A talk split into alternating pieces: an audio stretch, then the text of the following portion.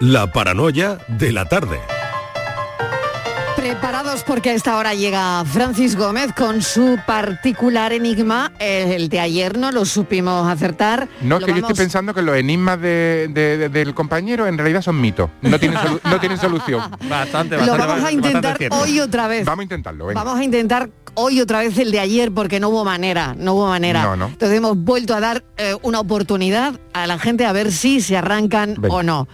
Miguel, Miguel ya se ha ar- agarrado a la No, yo estoy, yo, yo estoy preparado. Miguel, lo saca Es que, es que ayer, es cuesta. que ayer yo no estaba, pero hoy voy a dar luz. Mira hoy voy a dar luz. cara de velocidad ha puesto y todo. Venga, venga. estoy agarrado. Cuéntaselo a Miguelito. Bueno, pues mira, Miguel, eh, con motivo de hacer un estudio de población, un agente de estadística analizó muestras de varias familias y llegó a las siguientes conclusiones. Había más padres que hijos. Cada chico tenía una hermana. Había más chicos que chicas. Y no había padres sin hijos. ¿Qué te parece que pudo hacer el jefe cuando vio el informe? Hombre, yo, yo lo rompería, te quiero decir. A mí me llega ese informe y yo lo rompo. Rompo para que no eso llegue eso mis para, manos eso y para haga yo empezar. esto, claro. Pero eh, eh, escúchame, Te tengo preguntas. Venga, ver, pregunta, Claro, pregunta. tengo preguntas. ¿Cuál es la finalidad del informe? Quiero decir. ¿Qué, qué- qué tiene que hacer ahí? El- o sea, el informe es que viene mal, ¿no? Viene incorrecto. Eh, caliente, caliente. Ah, el informe viene mal, qué bien. Qué bien va, Es que no estaba yo aquí, bien es que no estaba yo aquí ayer. Claro, Va bien, va bien, ¿eh? es, es- es que el señor no ha contado bien. ¿Tú me puedes hacer el recuento de nuevo, por favor? Ahí me- te, te estás quemando, eh, cuidado. Uh, Había más padres que hijos. Cada chico tenía una hermana. Había más chicos que chicas. Y no había padres sin hijos. Venga, pues lo pensamos, lo pensamos. Venga, hoy ya, hoy ya tenemos que. yo me he quemado, pero me, pero me estoy soplando porque ahí me he quedado. también te digo. Hoy ya tenemos que dar este resultado eh, dentro de un rato. Aquí la pregunta es, cuando vio el jefe el informe, ¿qué hizo? Despedir, a, ¿Qué hizo? despedir al que Claro. lo hizo. En efecto, ¿y por qué? ¿Y por qué? Claro, ¿qué hizo? Lo. ¿Qué hizo y por qué? Venga, que lo vemos enseguida, después de la publicidad. Y quiero recordarles a los oyentes que enseguida charlamos con Carlos San Juan. Desbordado está, desbordado porque lo llaman todos los medios de comunicación. Ayer tuvo ese encuentro con la ministra. Hoy ya hemos contado que el Santander ha comunicado a su plantilla que cambia el horario de las cajas. Bueno, todo esto y mucho más después de la publi.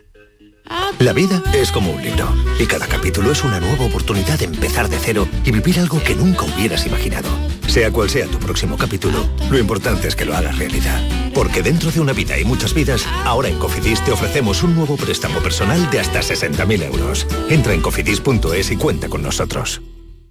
Aquadeus, ahora más cerca de ti, procedente del manantial Sierra Nevada, un agua excepcional en sabor, de mineralización débil que nace en tu región. Aquadeus Sierra Nevada es ideal para hidratar a toda la familia y no olvides tirar tu botella al contenedor amarillo. Aquadeus, fuente de vida, ahora también en Andalucía.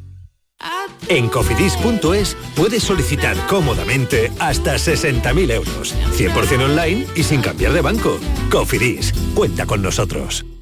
En Canal Sur Radio, por tu salud, responde siempre a tus dudas. Pues hoy hablamos de enfermedades reumáticas. Son patologías frecuentes y a menudo discapacitantes. Todo lo que quieras saber sobre artritis, fibromialgia, espondilitis, artrosis, osteoporosis y otras con el doctor Romero Jurado en directo. Envíanos tus consultas desde ya en una nota de voz al 616-135-135. 616-135-135. Por tu salud, de lunes a viernes, desde las 6 de la tarde con Enrique Jesús Moreno. Súmate a Canal Sur Radio, la radio de Andalucía. La tarde de Canal Sur Radio con Mariló Maldonado. Las 5 y 9 minutos de la tarde, esta es la tarde de Canal Sur Radio y hemos conocido desde hace unos meses a un señor que se llama Carlos San Juan, que ha puesto a pensar a mucha gente. De entrada, ya hay tres líneas de trabajo de los bancos. Fijar franjas horarias prioritarias para mayores, que se puedan colocar los primeros en una cola, que tengan atención telefónica específica, Modificación de las aplicaciones para generar accesibilidad. Claro, una se pregunta en qué estaban trabajando los bancos antes de que llegara Carlos San Juan. ¿No estaban pensando en esto? Hay que recordar que toda riqueza de los bancos, un 46%, buena parte, esa riqueza bancaria pertenece a personas mayores de 65 años. Carlos San Juan, bienvenido. Muchas gracias. Encantado de estar con ustedes. Gracias por acompañarnos. Esta tarde están siendo unos días increíbles. No sé si usted esperaba todo esto, todo lo que está pasando. No, no, ni remotamente, ni remotamente nada. Eh, yo creo que toda, aún en algún momento cuando me despierto por la mañana eh, digo esto será una realidad o lo he soñado. Hoy Banco de Santander, ah, yo creo que no sé exactamente a qué hora ha sido, pero hemos sabido que cambia sus horarios y, y eso es, cambia los horarios de ocho y media hasta las dos frente al horario anterior, que estaba reducido hasta las 11. Así que parece que su particular cruzada, mm, esto ha llegado. Pues sí, yo creo que sí, porque además yo le doy una importancia grande puesto que en el momento que uno de ellos, eh, de los bancos, ya rompe, digamos, la disciplina que había férrea de homogenizar esa conducta, hacerlos todos igual, tan inasequibles, pues evidentemente, eh, aunque yo estoy seguro que los demás bancos tienen la misma voluntad, pero esperan eh, a, comunicárselo a, a, la señora Calviño para que ella lo haga público a finales de febrero, que es lo que se habló ayer concretamente durante mi estancia en Madrid, pero esto ya invita, aunque digamos les obliga, entre comillas, a tomar la misma actitud, puesto que de lo contrario pues van a perder eh, muchísimos clientes.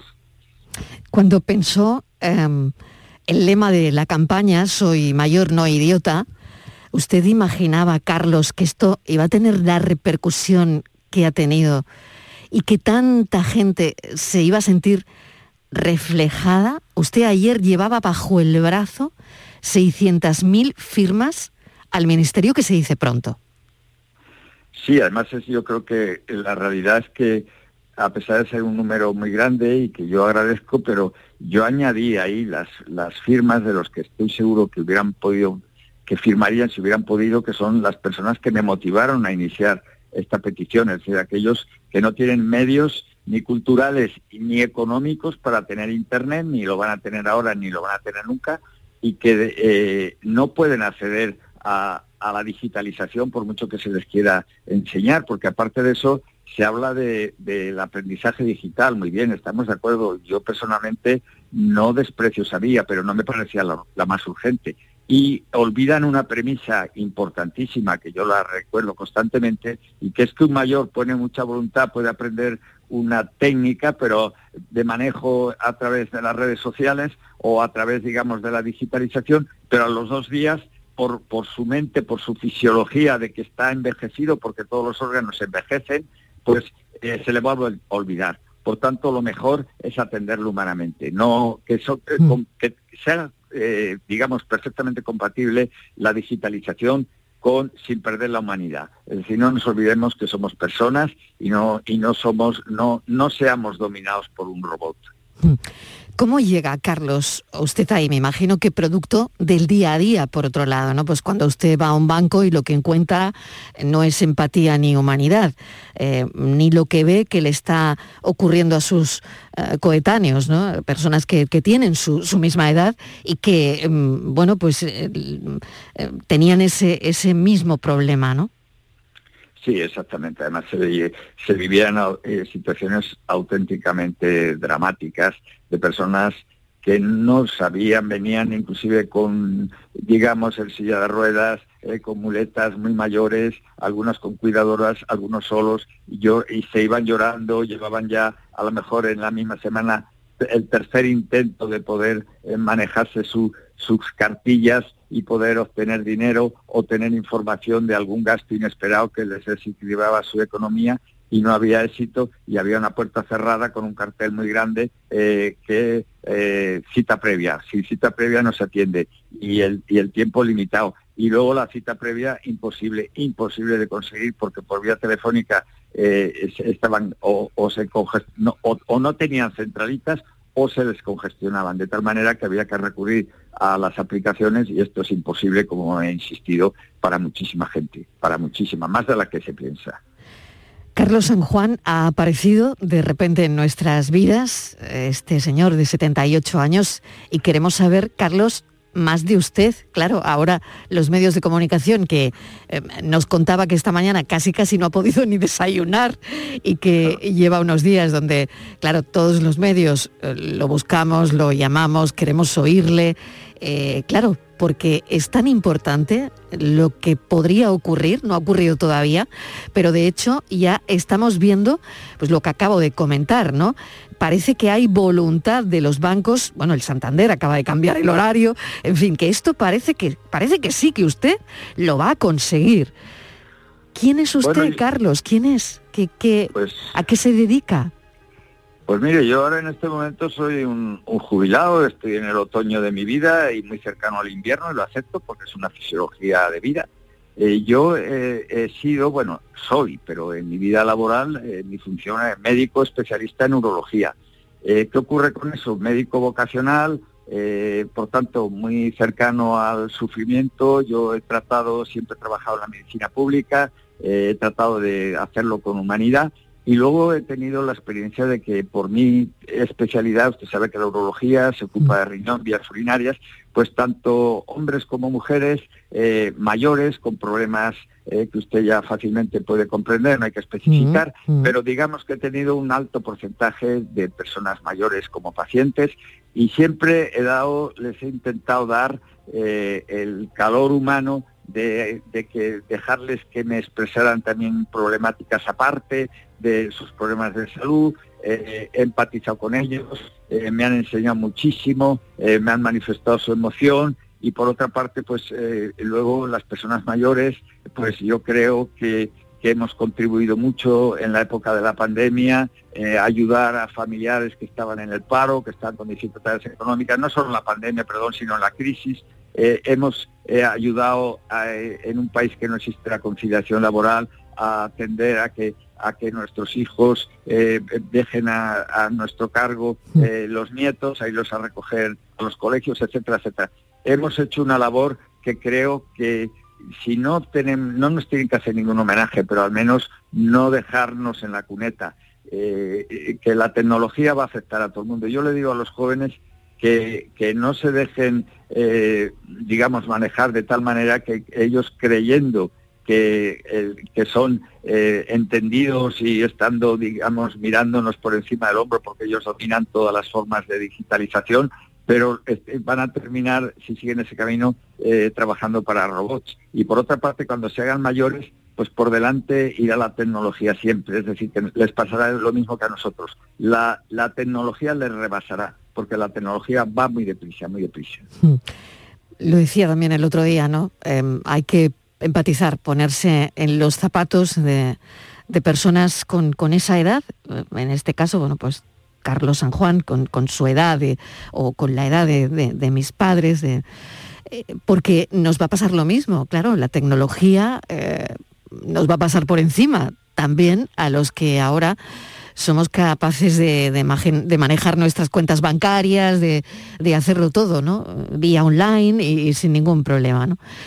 Pero bueno, hemos conocido que Carlos San Juan es médico, es urólogo, que nos da una idea ¿no? de, todo lo que ha vivido, que lleva ayudando a la gente por su profesión desde, desde siempre y eso probablemente le ha hecho pues también pensar en que, en que podría seguir haciéndolo. ¿Está bien de salud?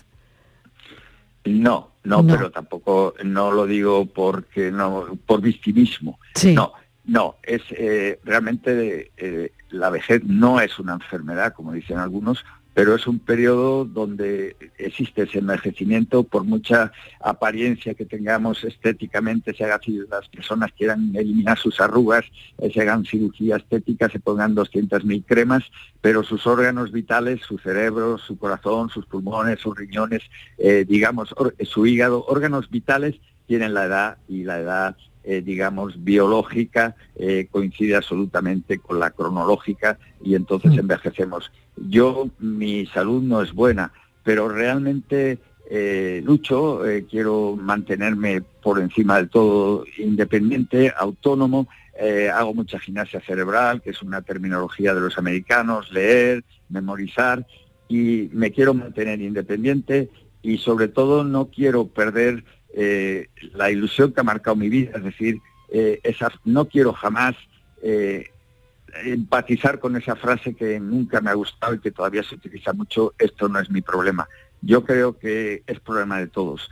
Y yo humildemente, humildemente, una de las lecciones el día que yo desaparezca de los medios, que creo que será muy pronto porque ya no seré noticiable, y el día que realmente ya sea más mayor, pues tener el convencimiento de que he dejado la semilla de una forma nueva de, defender unos derechos y de hacer peticiones, muy diferente a salir a la calle, eh, quemar contenedores, romper cristales, volcar coches. Es decir, en el momento que utilizamos la violencia o, alguna idea de partido político o alguna otras ideas, esto es, un esto es adulterar el humanismo yo creo que hay una forma nueva de, encender, digamos, una antorcha y pasarla unos a los otros en cuanto a hacer valer pacíficamente nuestros derechos, derechos reales, vitales, no, no derechos empíricos o derechos irrealizables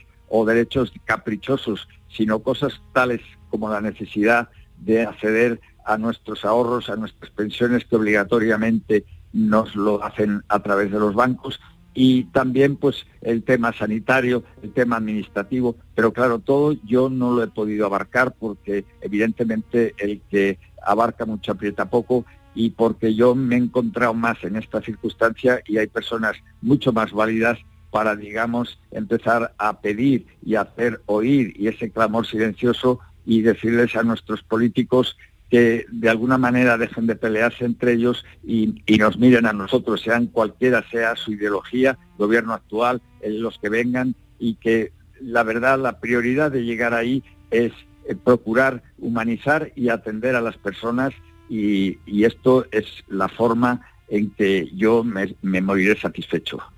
Doctor San Juan, qué discurso tan interesante y tan necesario. Voy a ponerle lo que ocurrió ayer para que lo comentemos juntos resolverle el problema instantáneamente y luego ya tomar todas las medidas de mejora de calidad de vida y prolongar su vida. Señor San Juan, pero l'aventura, veiem que finalment la ministra Nadia Calviño sí que la tendrá, está ahí esperando. Bueno, pues para mí, para mí es una, una sorpresa muy agradable. ¿Qué tal? Que me alegro mucho de verle. Pero, pero perdone con los micrófonos, que no me dejan darle un abrazo. Gracias, claro que sí. Qué casualidad. Aquí está el abuelete, el abuelete. Bueno, hombre, no, pero estoy encantada. Vengo pues justo de pues Consejo de Ministros. No me había dado cuenta. Y no le había pues podido recibir. Perdone, perdone, no me había dado cuenta ni que con este. No, que va, que va, perdone, pero le han tratado bien.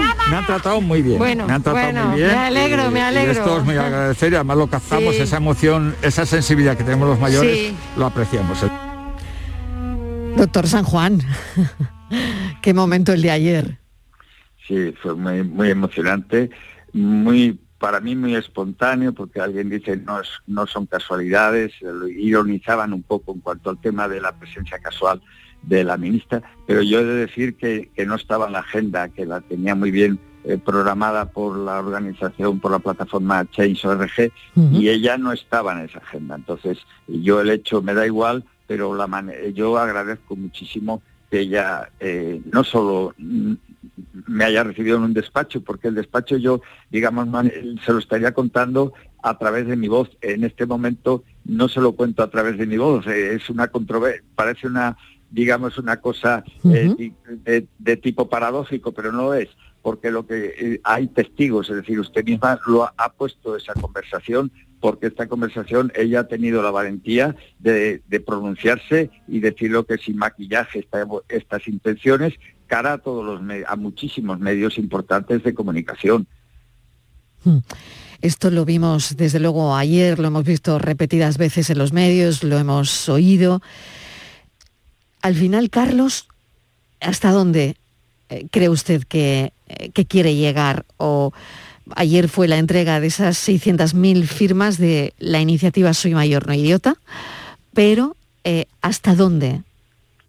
Pues yo le digo sinceramente que que a mí me gustaría, resumiéndolo, es seguir con ese apoyo que yo me moriré eternamente agradecido. Nos han dado los medios de comunicación, a mí concretamente me han dado un abrazo en el alma, igual que la plataforma Change.org, porque ustedes, como yo aprecio en este momento, ya, le, ya oído usted esas palabras de la sensibilidad de los mayores, la que pronuncié ayer delante de la ministra, yo capto muy bien cuando una persona está eh, de un, profesional de un medio de comunicación, sea cual sea, eh, solo actúa por profesionalidad, cumplir su trabajo, y cuando tiene empatía y cuando da calor humano, usted me lo está dando en este momento. Entonces yo les pediría a los medios de comunicación que mm, yo ya no sea noticiable, pero que nos sigan apoyando, que apoyen la causa y que, y que la gente, las personas sigan firmando, que sigan eh, cuantas más firmas mejor, para que podamos hacer un seguimiento si estas medidas se concretan, en que no vuelva a haber un intento como ha habido, evidentemente, de una conducta tan eh, cambiante y tan rápida,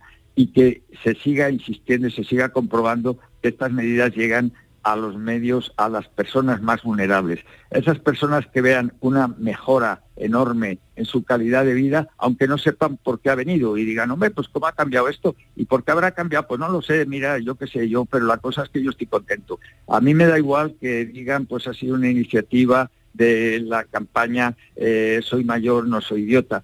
Esto lo desconocen seguro y no han podido firmar. Pero yo lo que trato es de, en estos últimos tiempos ya de mi vida, porque es así, fisiológico lo acepto, y encantado de, que llegue y dejar paso a los más jóvenes, pero que yo me lleve ese recuerdo que será lo mejor. Mire, yo le, no, no voy a ser largo, no voy a dificultar el transcurso de su programa, pero le voy a decir una cosa que a mí me impresionó muchísimo. Hay una película de, para mí, un gran actor español, Fernando Fernán Gómez, eh, que se llamaba La raza. Era una película en blanco y negro. Y él interpretaba el papel de un libertino que solo pasaba, no sé, no le importaba a nadie, eh, le importaba el sufrimiento de los demás un comino, solo pensaba, tenía mucho dinero, pensaba solo en vivir bien, y tiene un accidente de coche y está moribundo en la cuneta y se acercan sus amigos de juerga y le dice, bueno, ¿y por qué estás así con las manos? Eh, pero vamos, que te vas... No, no, me voy a morir. ¿Y por qué tienes las manos así? Dice, porque mi mayor pena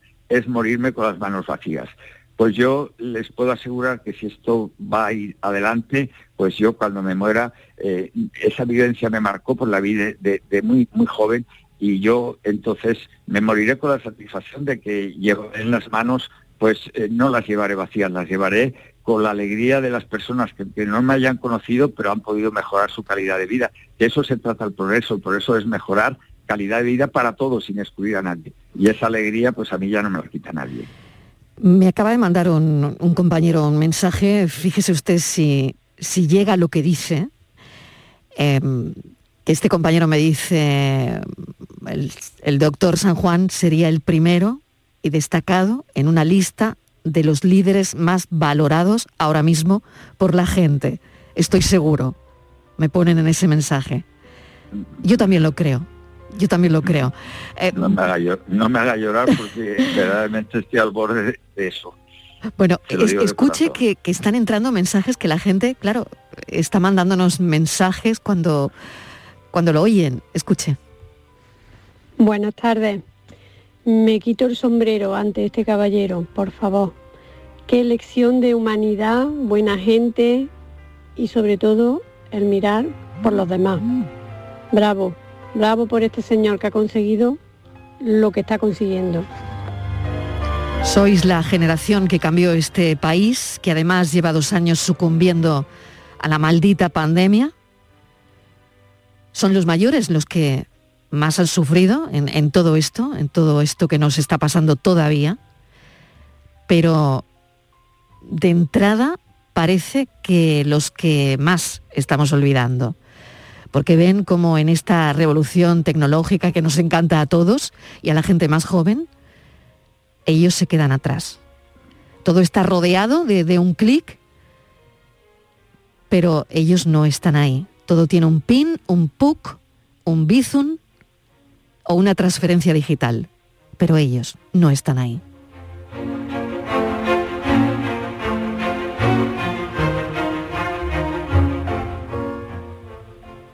Simplemente, no lo sé, me queda agradecerle este ratito en la radio y, y todo lo que está haciendo, que todo lo que está haciendo es también por, por mis mayores, claro, por, por, por esta generación. Sí, eh, y lo hago con, mucho gusto y, le tengo que decir una cosa que usted eh, me ha hecho llorar. Entonces, eso no tiene precio. Eso es llegar al corazón de un viejo, pues eh, ha hecho usted una obra de humanidad y con esa la recordará siempre. Muchísimas gracias. Ha sido de las eh, entrevistas más emotivas que he tenido y le puedo asegurar que físicamente eh, estoy llorando. No es ninguna metáfora. Muchísimas gracias y, y- y no nos olviden. Doctor San Juan, mil gracias. Gracias Mil a usted. Gracias a usted. Gracias a usted. Muchas gracias.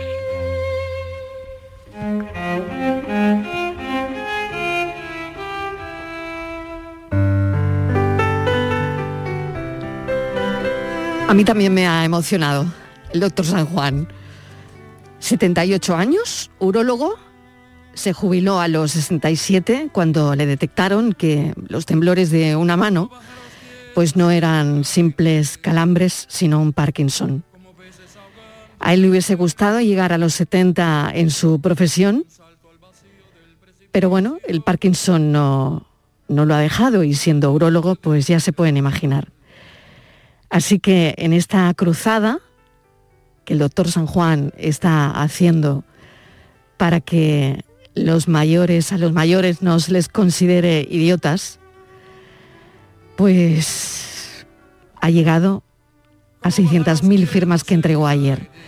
Así que sienta nuestro calor y nuestro apoyo. como un salto al vacío del precipicio.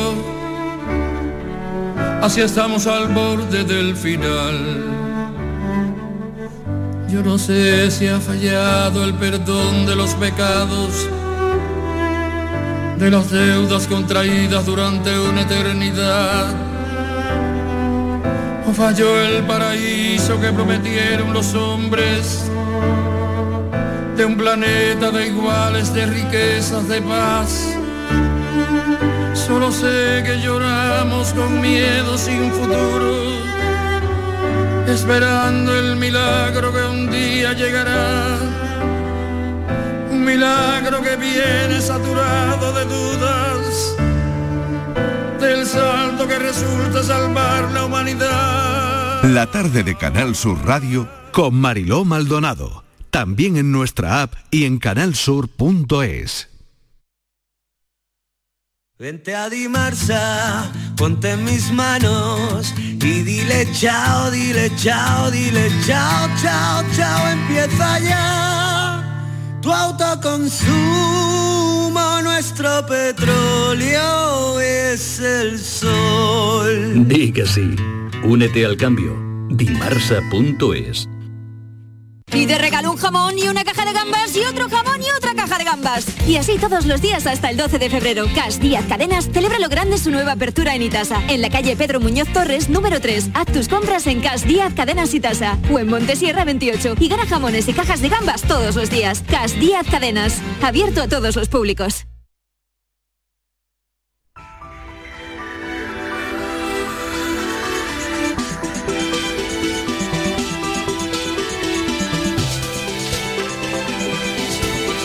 Enrique Jesús Moreno, ¿qué tal? Bienvenido. Yo Hola. muy emocionada todavía con la Sí. entrevista de Carlos San Juan. Sí. La verdad, eh, ha sido, es increíble Sí. este señor, es increíble, de no verdad. he podido no he podido pillar eh, entero pero el contenido increíble, pero increíble, pero sí que, Enrique. que ha sido Mm. un encuentro magnífico con una persona Maravilloso. Todavía necesito Mm. coger aire porque de verdad que quede cosas, ¿no? Con esa historia ahora de eh, de- del PIN, el PUC, ¿no? Y no entendemos que todo eso, ¿no? El, el Bizum, la transferencia digital, eh, que para nosotros es muy simple, pero que para nuestros mayores no tanto y, Claro, y aquí los vamos un- dejando aquí atrás, hay un ¿no? corte eh, muy importante, Claro, pero que no se puede dejar a la gente atrás. no se Exacto, puede dejar a la gente exacto, atrás. para nada, para nada. a- Y sobre todo siendo ellos pues los que más han padecido en esta pandemia, no solo eso, sino una generación que ha levantado este país, ¿no?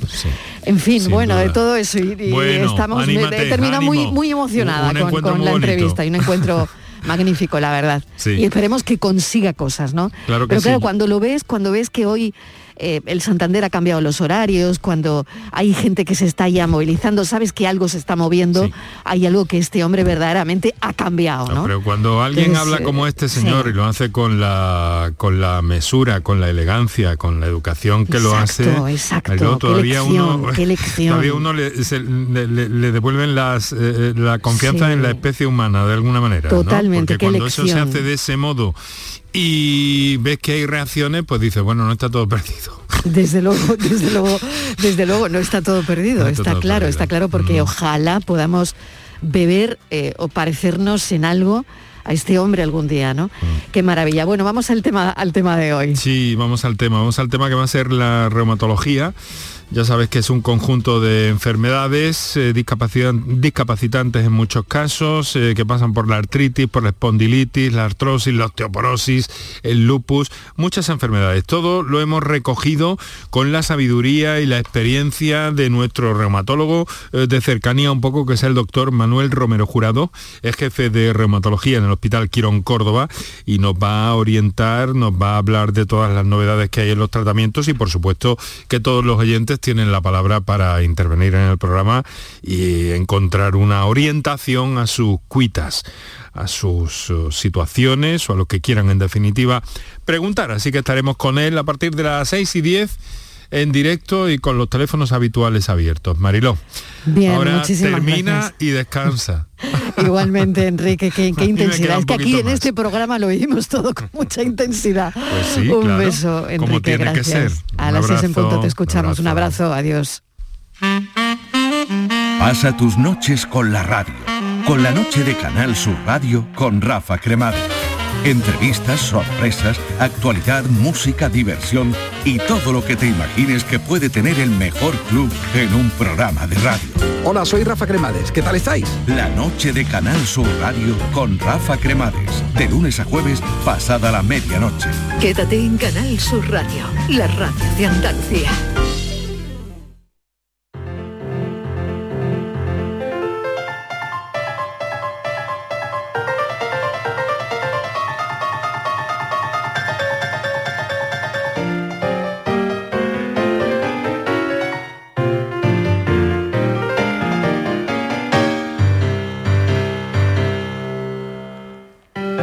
Vamos con el, con el enigma que no es otra cosa esta paranoia, esta pequeña paranoia diaria es para precisamente mantener la cabeza la cabeza activa. No sé si te lo estoy consiguiendo o todo lo contrario, la No, verdad. no, yo creo que sí, yo creo que sí, porque por lo menos nos hace focalizar un, un asunto y entretenernos un poquito para, para tratar de resolverlo.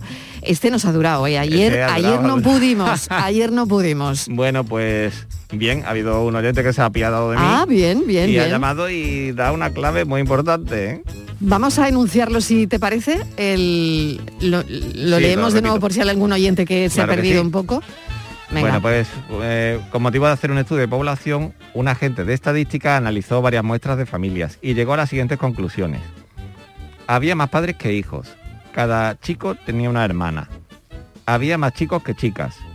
Y no había padres sin hijos. Claro, cuando la gente le presentó el informe a su jefe, ¿qué fue lo que hizo? Ya nos ha adelantado Miguel Ángel, el filósofo del pijama, que lo despidió. Sí, sí, lo despidió, pero ¿por qué? ¿Qué, qué pasa aquí? Parece que lo ponen de patitas en la calle. Claro, ya otra estadística, otro más al paro. Otro al paro, madre mía, cómo está la cosa. Venga, Francis, que creo que lo tengo, que Venga. hayáis bien las tareas y me dio cosita, me dio cosita de que de que no te pusiera nadie nada gracias, en el gracias. audio, pero eso es porque lo pones muy difícil, ¿no? No, Francis? yo creía que este era fácil, fíjate. Yo creo que la que a la gente este lo dejaron en el paro po- porque lo primero que dijo es que que la primera conclusión que sacó es que había más padres que hijos. Claro. Eso es evidente. Claro. No sé si por ahí van los tiros, Francis. Van por ahí, van por ahí, en efecto. Tú ya sabes. Ahí estamos. O sea que lo vamos a resolver. Claro, que lo vamos a ya. resolver con Claro. ayuda de Juan. Claro, había más padres que hijos, esa es la primera conclusión. Pero la cuarta dice, no había padres sin hijos. Todo es contradictorio. Claro. Había más padres que hijos. Y otra conclusión dice que no había padres sin hijos. Otra conclusión dice cada chico tenía una hermana, pero otra dice que había más chicos que chicas. No, si cada chico tenía una hermana no podía haber más chicos que chicas. Claro. Podría haber más chicas que chicos, pero no, no al revés. Por lo tanto, la Que solución no dio ni una. del El- enigma, Es que lo despidieron por no haberlo hecho todo al revés. porque lo hizo todo al revés. Despedido. Fulminante. Fulminante. Bueno, tú vuelve mañana. Venga. Volvemos mañana Eso- con otro. Gracias, Francis, hasta ti, ahora. hasta luego. La tarde de Canal Sur Radio con Mariló Maldonado.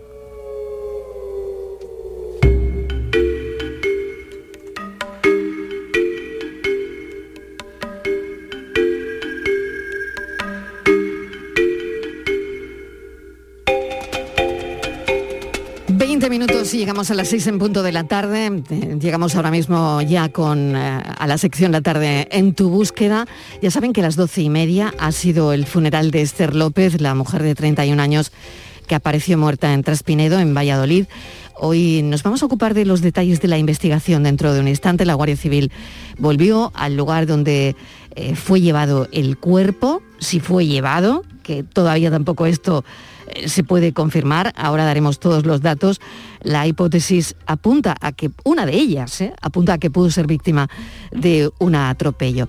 Pero hablaremos todo eso enseguida. El próximo 13 de febrero se cumplirán cinco meses de la desaparición de Antonio David Barroso, de Sevilla, de 15 años y con una discapacidad severa. El juzgado que lleva el caso mantiene en secreto las actuaciones, por lo que ha trascendido poco hasta ahora. Patricia Torres, bienvenida. Hola Marilo, buenas tardes. Pues así es, Antonio David fue visto por última vez el 13 de septiembre del año 2021 en un hotel de Talavera de la Reina, Toledo, donde se hospedó con su madre. Eh, Macarena, que padece una enfermedad mental, fue encontrada en una gasolinera de Carabia, Segovia, asegurando que había matado a su hijo y había arrojado su cuerpo en un contenedor. Fue detenida e ingresada en un centro psiquiátrico y desde su puesta en libertad ha dado múltiples versiones sobre la desaparición del menor y la Guardia Civil ha buscado a Antonio David pero sin éxito. Tampoco ha aparecido su silla de ruedas. La familia paterna del menor ha convocado, ha convocado para este próximo domingo una concentración en la plaza del Ayuntamiento de Morón de la Frontera a las 12 de la mañana con el fin de que el caso no caiga en el olvido y que sigan buscando al joven Antonio David. Luis Núñez es el portavoz de la familia con el que vamos a hablar. Luis, bienvenido. Gracias por estar con nosotros. Hola, buenas tardes. Luis, ¿puede darnos algún detalle de, de la investigación? Pues lamentablemente no, porque está en secreto de sumario y desde que, que Antonio puso la denuncia Sí. hasta hoy, que ya vamos camino de cinco meses, lo único que sabe Antonio es lo que él le ha dicho a- al juez cuando ha ido a, a hacer las declaraciones y lo que ha declarado su madre y su hermana. Por lo demás, es que, bueno, pues lo que más o menos todos los medios han dicho fue la desaparición en la noche del 2 al 13, las versiones que ha dado Macarena y, y hasta el día de hoy, pues imagínese la incertidumbre de un... Yo hablo, vamos a ver, hablo por las dos familias, que no creo yo que la familia de Macarena esté también eh, lo esté pasando bien, eso está claro de que no. Pero yo con el que tengo realmente contacto y con el que eh, tomé la decisión de ser su portavoz, yo sé que tanto la abuela como la hermana y como Antonio pues lo están pasando francamente mal porque es que ellos no saben nada. O sea, la teoría es que se le murió, mm, la teoría era de que lo mató y luego tiró un contenedor, de que iba a hacer el camino de Santiago a ver si podía sanar. O sea, entonces, como no hay una versión, entre comillas, lógica, pues lo único que impera es la incertidumbre. Después de cinco meses, nosotros hemos querido volver al caso. Se van a cumplir los cinco meses, pero ninguna novedad, nada, absolutamente nada, se mueve. Patricia. Sí, así es, Marilo. Eh, buenas tardes, Luis. Eh, hablamos de, de, dos familias. Yo con, con Luis he, he, conversado, hablamos de, do, de dos familias eh, confrontadas con sus diferencias, pero que tiene algo en común. Eh, que es Antonio David y que todo lo que se va a hacer este domingo, esa concentración, es en recuerdo a él a que se haga justicia y que le sigan buscando. Es verdad, Luis, que cuando conocíamos la puesta a libertad de Macarena, mucho no entendíamos a qué se debía esa decisión judicial. Pensábamos que todo se debía pues, a una estrategia con la finalidad de que Macarena, acompañada de su familia, arropada de los suyos, cerca de casa, pues eh, podría volver a recuperar esa estabilidad emocional y que iba a decir qué pasó ese día y dónde está eh, su hijo. Pero no sé si bajo su punto de vista eh, fue la mejor opción. ¿Y qué es lo que piensa el padre de Antonio David de esa decisión? Porque el tiempo pasa y pesa también en los familiares. Vamos a ver, mm, lo que piensa eh, Antonio es lo que piensa pues prácticamente con todas las personas con las que yo hablo. Mm, eh, en primer lugar, pues con medios de comunicación, mm. luego pues yo también he estado en Morón y el comentario pues es el mismo. O sea, no se entiende como una persona estando imputadas eh, de esta misma se inculpó de que había matado al niño, pues puede estar en libertad. O sea, mm, algo un poco incomprensible. Nosotros no somos ley ni somos justicia, nosotros podemos dar una, opinión personal. Cuando la juez ha decidido dejar en libertad, pues tendrá sus, sus motivos. Mm la juez es la que realmente sabe, eh, sabe hasta el punto que Macarena haya podido declarar. Entonces, pero vamos, eh, lo que sí es cierto que la incertidumbre y, bueno, que una familia pues aparentemente está haciendo una vida más o menos normal dentro de su preocupación, pero por lo menos tienen más noticias o tienen otras revelaciones que el padre paterno o sea que Antonio no tiene. Hmm. Entonces, claro, la incertidumbre en la familia de Antonio, pues cabe mucho mayor que la de Macarena. Hmm. Macarena la familia de Macarena lo estará pasando mal porque hay un niño desaparecido, hay unas versiones que se contradicen unas con otras y que están haciendo vida en común con Macarena y no sé hasta qué punto pues Macarena haya podido dilucidar y hablar con la familia y haberle aclarado un poco cuál es la situación y cuál ha sido el destino de, de Antonio David, hmm. pero por parte de Antonio y, por parte de la abuela y por parte de la tía y, en mi parte, que soy el portavoz, es que no sabemos nada, o sea, hmm. es que no sabemos nada. Claro, solo, solo ese rosario de, de versiones, ¿no? Claro. Claro y están bajo secreto de sumario, obviamente. Todo lo demás. Que haya mm. también quedado libre eh, Macarena puede significar pues, que no se ha podido acreditar que haya habido un homicidio y que lo único que se le pueda imputar por ahora sea el de abandono del menor. No sé si Luis sabe si se sigue manteniendo esas búsquedas en esos contenedores, esos vertederos de Pinto y de Valdemín Gómez.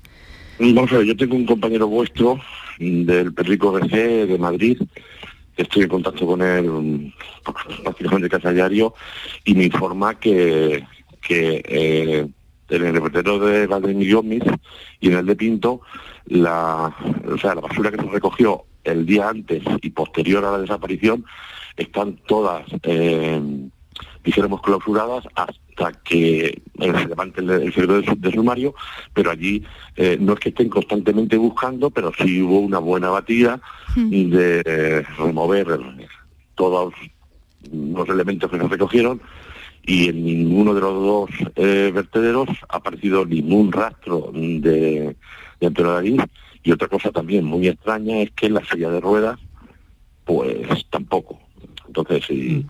Eh, si es que si te pones a pensar eh, yo he leído en las redes sociales que una madre ejemplar y yo por supuesto que no lo dudo yo creo que ninguna madre muy mala madre tiene que ser a una que no quiera a su hijo eso está clarísimo entonces pero llegaste al extremo de, decir que la mata y que la tira al contenedor. De hecho, Antonio, eh, en la primera entrevista que dio a Rocío, la reportera de Ana Rosa en, en mm. Sevilla, la primera entrevista que dijo, vamos, se lo preguntó directamente, que si pensaba que su exmujer, Macarena, había matado a su hijo. Y no lo pensó, pero ni un segundo, o sea, directamente dijo que no. O sea. Antonio no piensa ni cree que Macarena haya matado a su hijo. Que se le haya podido morir, eso sí. eso sí es viable porque era un niño con, con una dependencia absoluta, necesitaba su medicación y que se haya podido morir, pues sí, está dentro de lo posible. Ahora, de ahí a, a no saber dónde está el niño... Claro, ¿qué pasó, no? ¿Qué, qué pasó después? o- Claro, es que hay dos horas. Sí, Hay dos hay- horas. hay dos Desde- horas, sí. Desde que sale de- del hotel de, de Talavera, aproximadamente entre dos y media y una de la mañana, y llega a Riaza a, a pedir otra vez alojamiento, pues pasan dos horas. Y sale del, del hotel de, de Talavera con el niño, y cuando llega a Riaza ya no lleva el niño. No le dan alojamiento porque no, no tienen libres habitaciones, sigue su viaje y es cuando la encuentran en una gasolinera en, en un pueblo de Segovia, totalmente desorientada, nerviosa, y ahí es donde saltan las alarmas, donde llaman a la Guardia Civil y don- donde se detecta de que va sola y no va con el niño. Mm. Entonces, ¿qué ha pasado esas dos horas? Última Una cuestión, mujer- sí, última una cuestión, mujer Patricia. sola. Mm. Una mujer sola puede coger un cuerpo de un niño, como sabe que está muerto, todo el mundo sabemos que una- el cuerpo de una persona inmóvil pesa muchísimo más, no es que pesa más, sino que es mucho más difícil de, de- de manipularlo y para tirar un contenedor y la silla pues, y ocultar la silla. ¿no? Claro, claro, Eh, totalmente. eh, este domingo en esa Última cuestión, sí, en esa plaza del Ayuntamiento de Morón de la Frontera, eh, Antonio, toda la familia estará eh, arropado por, por todo el pueblo, por sus vecinos. No sé si se ha confirmado finalmente, Luis, la asistencia de los padres de Marta de- del Castillo también para mostrarle todo su cariño. eh, ah, nos, nos pidió que le mandáramos lo que es el cartel de la concentración, le mandé también el- lo que es el cartel de, eh, o sea, lo que es la pancarta que ya está hecha y, y nos ha dicho que hará todo lo posible por, por venir. Hoy he estado hablando con el alcalde, también de Morón de, de la Frontera, y me ha confirmado que, que irá por lo menos a, a presentar, dijéramos, su apoyo a, a Antonio y a su familia. Y por parte de la Fundación que sabe dónde se ha puesto también en contacto con familiares mm, de, que tienen desaparecidos en la zona de Andalucía y concretamente en Sevilla. Y bueno, estamos a miércoles de aquí al, al domingo, domingo, pues esperemos, esperemos que nos confirmen algo. Y bueno, la verdad que cuando cuando alguien tiene una persona desaparecida, la unión que hay entre familias es, es grandísima, porque es que cuando se te, muere, un- se te muere un ser querido, pues le das cristiana sepultura y se, se- se hace el duelo y, por desgracia ya ha terminado su vida. Pero es que aquí no se sabe si está muerto, no se sabe si está vivo, no se sabe dónde está, mm, porque es que mm, yo mm, la verdad que leí una prensa eh, digital y me cargué, me cargué directamente porque trataban a Antonio David como cadáver, o sea, no se cuenta el cadáver, el Pues no, cadáver pues no, pues eso no se puede hacer.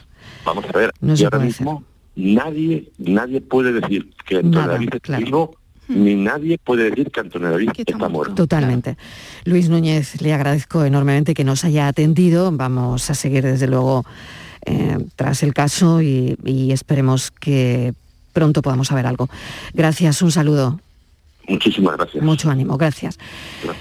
Patri, tenemos que hablar de lo último de Esther López. Ya hemos contado que ahora toca resolver la pregunta más difícil, que es precisamente ¿qué le pasó? Sí, eh, hoy familiares y vecinos han dado el último adiós a Esther López. Sobre las 12 y media tiene lugar el entierro en la iglesia parroquial de San Martín de Tours. El misterio sobre la muerte de Esther sigue sin resolverse. Eh, su cuerpo, como ya sabemos, fue hallado a primera hora del pasado sábado por un vecino del municipio, a tan solo 800 metros del restaurante La Maña, la zona en la que fue vista por última vez. Y en su declaración, que fue vis- el vecino, un vecino de, de la localidad, eh, fue el que encontró el cuerpo, en su declaración ante la Guardia Civil, este hombre aseguró que recientemente pasaba mucho por la zona y que de haber estado ahí antes eh, probablemente lo habría visto. Según la autopsia pre- preliminar, una hemorragia interna provocada por politraumatismo en la zona abdominal y torácica causó su muerte. Los datos eh, preliminares de la autopsia del cuerpo revelan golpes en el cadáver que hay que saber si pudieron ser mortales y a partir de aquí pues se mantienen tres hipótesis. Por un lado, eh, una caída accidental que le provocara un fuerte golpe, por otro lado, una paliza por parte de una tercera persona o que fuera víctima de un accidente de tráfico. Ese apareció con la misma ropa del día en el que desapareció y sin signo externo de violencia, pero sí internos. Hay que decir, Marilo, que cuando hablamos de mm, muerte violenta, no implica necesariamente que sea un asesinato. Eh, podemos estar hablando de un homicidio imprudente eh, o, por ejemplo, una caída de manera accidental. Otra pregunta que se han, eh, se han, planteado los investigadores es, ¿el cuerpo estaba junto a la carretera desde el primer momento o fue trasladado? Hay que tener en cuenta también pues, eh, varios elementos. Eh, si la ropa de Esther hubiese estado limpia, sin polvo, sin evidencia de haber estado a la intemperie, pues se podría concluir sin género de duda que el cuerpo había sido trasladado. El problema es que la ropa de Esther estaba sucia, pero tampoco es una evidencia definitiva porque el cuerpo podría haber estado en otro sitio, también al aire libre, y luego haberlo movido. Eh, pudieron no detectarlo a pesar de estar tan cerca de la carretera, que sería otra de las preguntas que nos hacemos. Por ejemplo, desde un coche, Marilo, es imposible que se viese el cuerpo de ser porque estaba tumbado en un desnivel de más de un metro, invisible, tanto para el conductor como para el copiloto de un vehículo. Pero hay vecinos que insisten en que patearon esa zona una y otra vez y que allí no estaba. Eh, la Guardia Civil ahora está analizando las imágenes grabadas por drones desde que comenzó la búsqueda de la joven. Eh, las autoridades también se encuentran examinando las cámaras de seguridad ante esa posibilidad de que alguien pudiera trasladar su cuerpo hasta allí. Eh, junto al cadáver de la joven estaban sus objetos personales, incluido su teléfono móvil, un teléfono que también va a arrojar muchísima información. Por ejemplo, podemos encontrar en ese teléfono huellas que no son, por ejemplo, las de Esther y ver si ese dispositivo presentaba algún golpe o tenía ADN o restos de sangre. Pero la clave que va a arrojar más certeza sobre el caso se va a encontrar en el informe del área de toxicología. En esos análisis también se podrán conocer si había alguna sustancia en el cuerpo de Esther y que pueden también aclarar la causa de su muerte. En las últimas horas lo que ha dicho la Guardia Civil es que ha pedido públicamente a los medios de comunicación evitar cualquier tipo de lucubraciones sobre el caso. Hay que dar tiempo a los investigadores y a los forenses para trabajar en el caso y, en esa reconstrucción de los hechos. Y la familia de la joven pues ha agradecido en una carta eh, el apoyo recibido y ha pedido respeto para poder llorar a solas la muerte de su hija en un momento mm. pues, de dolor indescriptible, Mariló. Patricia Torres, mil gracias. Lo dejamos aquí y, continuamos el miércoles que viene. Gracias, un, saludo, un saludo y estaremos pendientes de, de, todo esto. Un beso. Un beso, gracias, Marilo. Pensamos.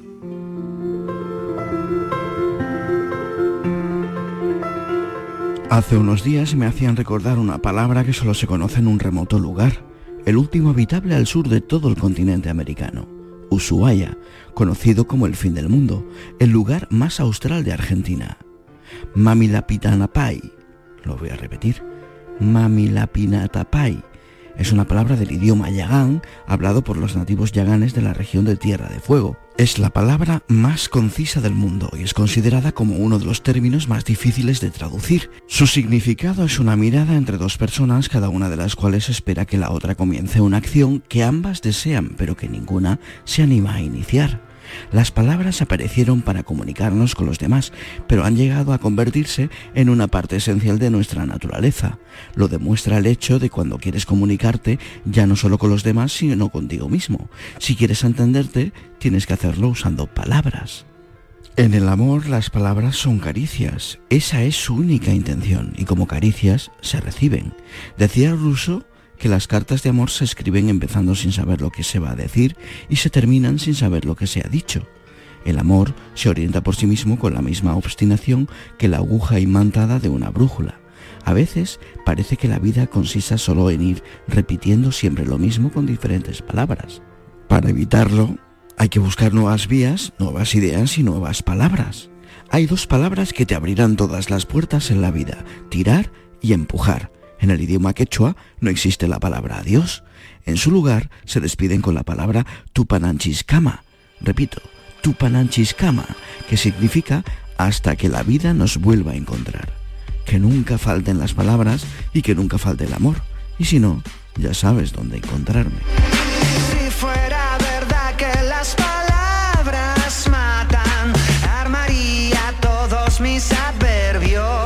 Y el pensamiento es de el director de cine y escritor Daniel Ortiz en Aguas.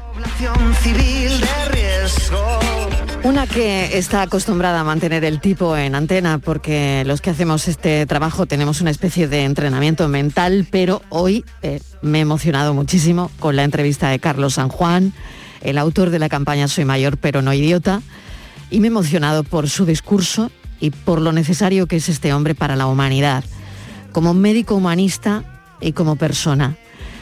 Empujar, que lo decía ahora nuestro pensador Daniel Ortiz, empujar como Carlos San Juan para que todo vaya mejor.